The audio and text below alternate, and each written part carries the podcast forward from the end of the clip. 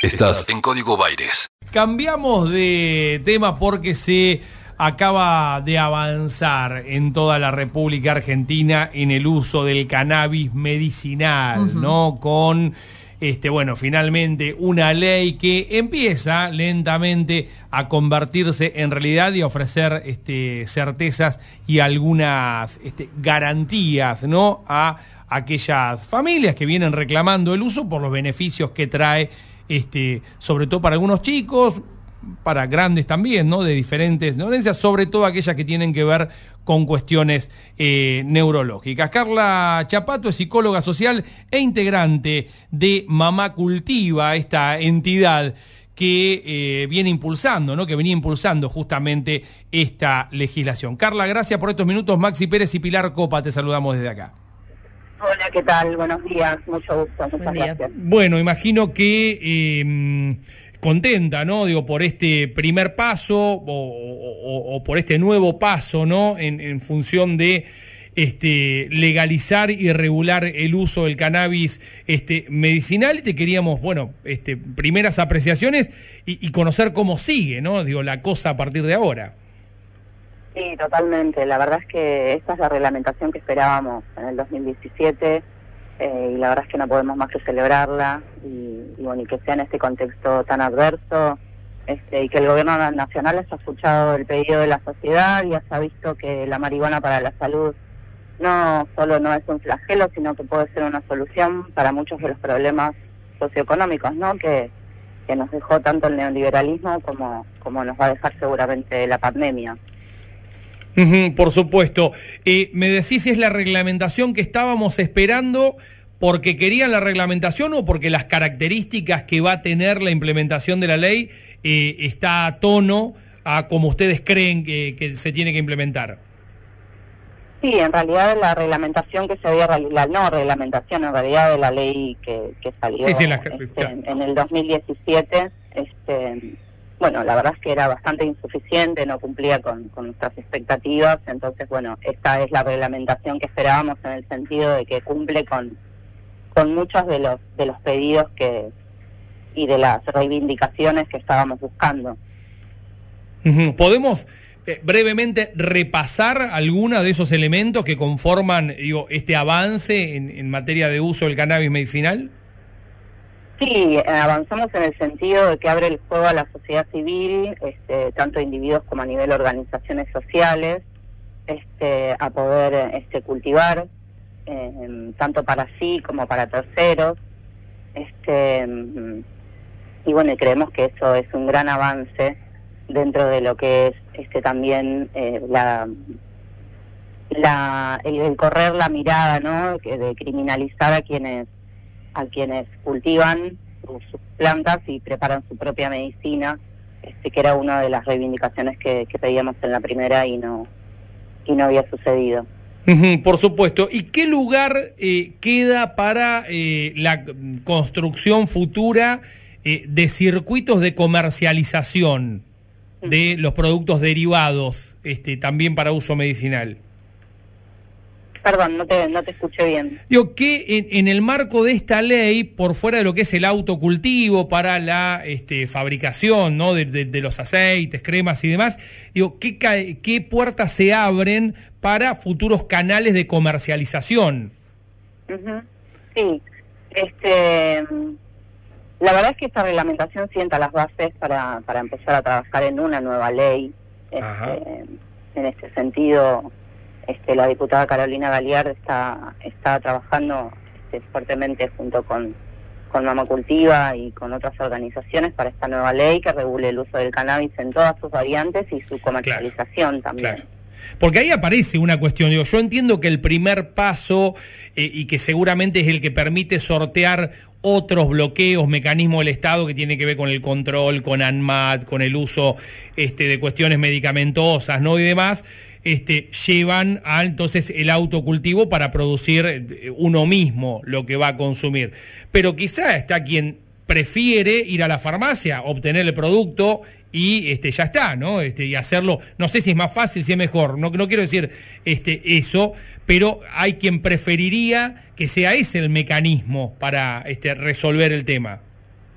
Claro, eso es lo que tiene también, digamos, de, de, bueno este, este, este, nuevo planteo que tiene que ver con que no no es obligatorio que las personas cultiven para tener, digamos, aceite de cannabis claro, cualquiera de sus derivados, sino que está abierta la posibilidad de que las personas puedan elegir este, no solamente este tratamiento, sino también de qué manera lo van a obtener, si quieren autocultivar, si quieren comprar en una farmacia, este, si, si no sé, si lo quieren importar porque este, lo, van a consumir eh, de, importado, digamos, como que abre más el juego, digamos, a los diferentes actores y a las diferentes decisiones que cada persona quiera tomar acerca de su salud y de su, y de su tratamiento, de acuerdo a sus posibilidades, de acuerdo, digamos, a sus a sus recursos, sí, hay personas que tal vez eh, por una cuestión de, salud este, o por una cuestión de espacio no van a poder este, ocuparse de tener sus plantas o preparar su medicina, pero hay otras personas que sí.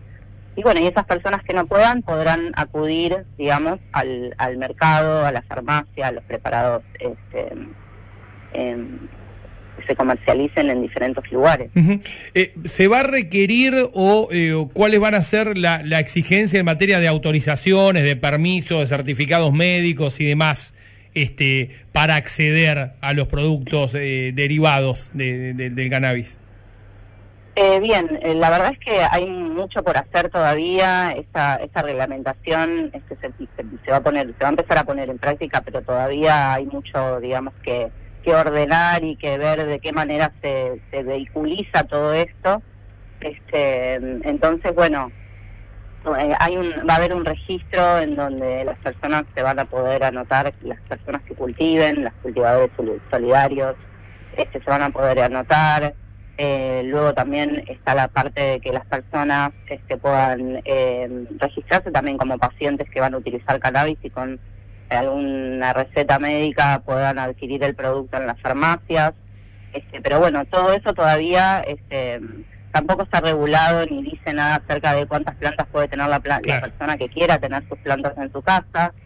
Eh, entonces, bueno, creo que está en marcha, pero bueno, como todo hay muchas cosas que todavía se se tienen que definir ¿no? y estructurar de alguna manera. Sí, lo que creo que coincidi, vas a coincidir conmigo, Carla, que lo positivo, más allá de todo lo que falta este, por avanzar, es que muestra que hay una voluntad, digo, el, este avance muestra que hay una voluntad de correr la mirada punitiva sobre el uso este, medicinal de la marihuana del cannabis, ¿no? Y que, creo que es lo que tenemos que empezar a hacer, ¿no? Digo, correr la mirada punitiva, entender que existen usos medicinales y después regularlo dentro de este, lo que se pueda y con lo que haga falta. Sí, totalmente. Entendemos que es positivo, que abre el juego a la sociedad civil, este, que, que la voluntad política este, hace que sucedan estas cosas, ¿no? Que, que se puedan, digamos, abrir más el fuego y que se pueda reconocer este, la, la decisión de cada persona de, llevar adelante el tratamiento que elija, este, como individuos y a nivel de organizaciones sociales.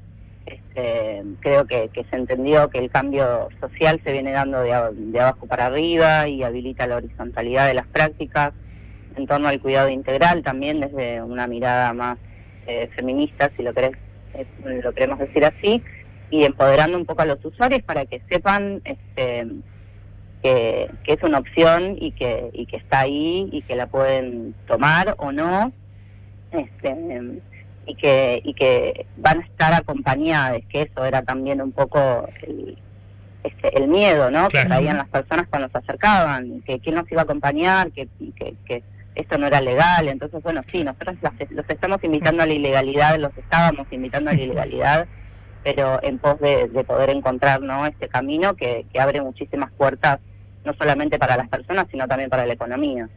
Gracias, Carlas, por estos minutos con Radio La Plata. Bueno, muchísimas gracias a ustedes por estar. Un fuerte abrazo, hasta luego. Carla Chapato, integrante de Mamá Cultiva un paso más, ¿no? En pos, me gustó esta última definición. Sí, lo estábamos invitando a la ilegalidad. Claro. Em, creo que así es como se debaten las cosas, ¿no? Así es como hay que. Y lo que es, hay que decirlo como es. Sí, efectivamente, hasta ayer era ilegal. Eh, estábamos haciendo lo que era ilegal. Pero que era ilegal porque tenía una deuda del Estado. En 2017, ¿viste? Cuando decía alguna cosa. Ay, Para largo, sí. te dan para largo. Aparte también importante es eh, que sea oficial por el acompañamiento que se va a dar a las personas, no solo en cuestión de que, bueno, ahora es, es una ley y está permitido, sino también en materia de información, porque yo creo que hay muchos sectores de, de la población, y pienso más en adultos mayores, que de repente encuentran estas alternativas para para no padecer tanto algunas enfermedades o lo que sea, pero que no forman parte de este mundillo eh, y no conocen bien cómo acceder tampoco a aceite de cannabis o, por ejemplo, una planta, no es que vas a un vivero y pedís semillas de marihuana o una planta de marihuana para tener en tu casa, cuál es el precio del aceite de cannabis, digo que me parece que también debería estar acompañado de información para todos aquellos que quieren probar, pero bueno, antes no tenían este acompañamiento. El equilibrio justo entre música e información. Está en Radio La Plata. Está en Radio La Plata. El nombre de tu ciudad. Tu ciudad. Tu ciudad.